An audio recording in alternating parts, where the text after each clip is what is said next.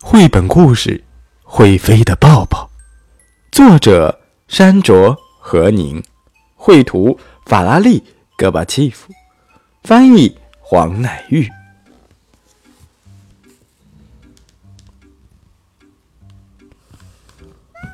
哦，奶奶的生日快到了，你想送她什么东西？妈妈问阿文。阿文回答：“嗯。”一个好大的抱抱，他张开手臂，张得好大好大，让妈妈知道他的拥抱有多大。你要画一张拥抱奶奶的图吗？妈妈问。阿文说：“不是，我要送他一个真正的抱抱。我要抱抱邮递员，再请他把这个抱抱送去给奶奶。”他们拿了信，走到镇上的邮局。他们很快就排到了队伍前面。倪先生说：“下一位，我要寄一个大大的抱抱给我奶奶，请您帮我寄出去好吗？”阿文很有礼貌的问。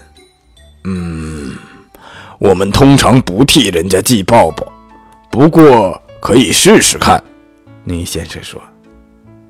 阿文的妈妈写下奶奶的地址，交给倪先生。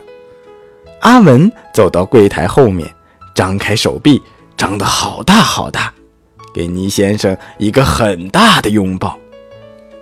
您把抱抱给邮递员的时候，就要像这个抱抱一样大哦。阿文说：“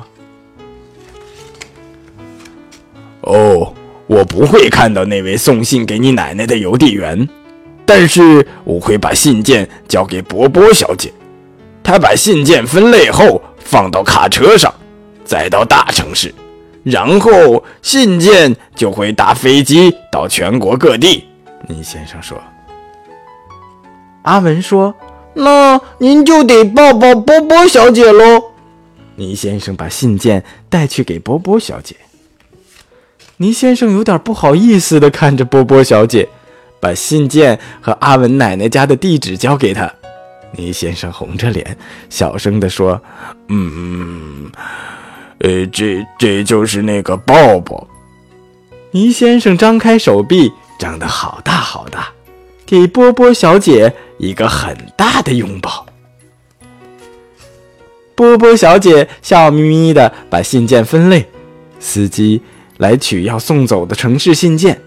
他提起最后一个重重的邮包时，波波小姐说：“小李，还有一件事，有人要寄一个拥抱给他奶奶，地址在这儿，这就是那个拥抱。”波波小姐张开手臂，张得好大好大，给小李一个很大的拥抱。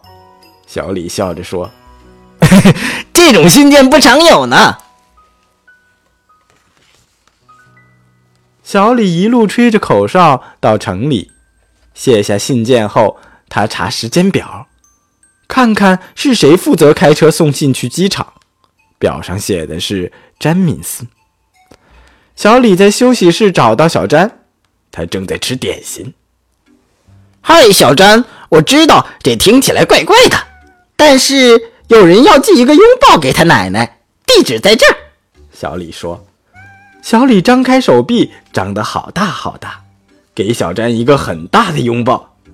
小詹缩了一下，他不太习惯被拥抱，但是他愿意做好他的工作。那天下午，小詹到了机场，他问送信的人什么时候会搬信件到飞机上。那批信几分钟就会被搬到飞机上了，送信的人说。小詹连忙跑到飞机场旁边，机长姜子正准备要上飞机。机长，有个小孩要寄一个拥抱给他奶奶，地址在这儿，这是拥抱。小张扮了个鬼脸，笑着说。小詹张开手臂，长得好大好大，给姜森机长一个很大的拥抱。哦，用这样的方法。当做一天的开始，很棒哦！江森机长大声说。飞机降落后，江森机长走到机场的邮局，他看见小曼站在油车旁，看起来很不开心。你好，是你要开油车去城里吗？江森机长问。小曼闷闷不乐的点点头。哦，有人寄了一个拥抱，江森机长宣布。江森机长张开手臂，长得好大好大，给小曼一个很大的拥抱。小曼开心的笑了，说：“哦，谢谢。”他一边开车，一边跟着音乐，轻松的点着头。放下信件后，小曼去找阿德，他负责开车送信到奶奶住的镇上。阿德，有人寄了一个拥抱，地址在这儿，还有这是拥抱。小曼说着，脸就红了起来。小曼张开手臂，长得好大好大，给阿德一个很大的拥抱。阿德咯咯笑着说。终于等到机会了，今天晚上想不想去跳舞？好啊，小曼说。阿德手舞足蹈地跳上优车。第二天一早，阿德就开着油车到奶奶住的镇上。当他准备回城里时，他想起了那个拥抱。哦，今天是谁负责送信到平沙镇？阿德问局长：“哦，是丽丽，但是她现在还没到。”格林堡女士扶了扶眼镜，回答：“阿德说，嗯，麻烦你把这个传给他。”阿德张开手臂，张得好大好大，给格林堡女士一个很大的拥抱。格林堡女士很惊讶，喘着气，眼睛歪到了一边。啊，丽丽，我跟你说一下。丽丽刚到，格林堡女士就叫住了她。有个男孩要寄一个拥抱给他奶奶，你就是负责送去的邮递员。格林堡女士说。格林堡女士张开手臂，长得好大好大，给丽丽一个很大的拥抱。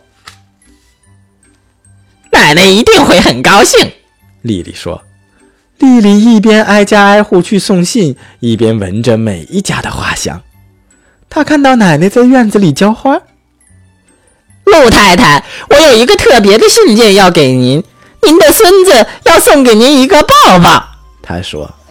丽丽张开手臂，张得好大好大，给奶奶一个很大的拥抱。奶奶笑着说：“哦。”这是我收到过的最棒的信了，你也帮我送一个吻给我的孙子吧。奶奶嘟起嘴唇，在丽丽的脸颊上亲了一个又大又香的吻。好了，小朋友们，这是小刚哥哥今天带给你的绘本故事《会飞的抱抱》。故事好听吗？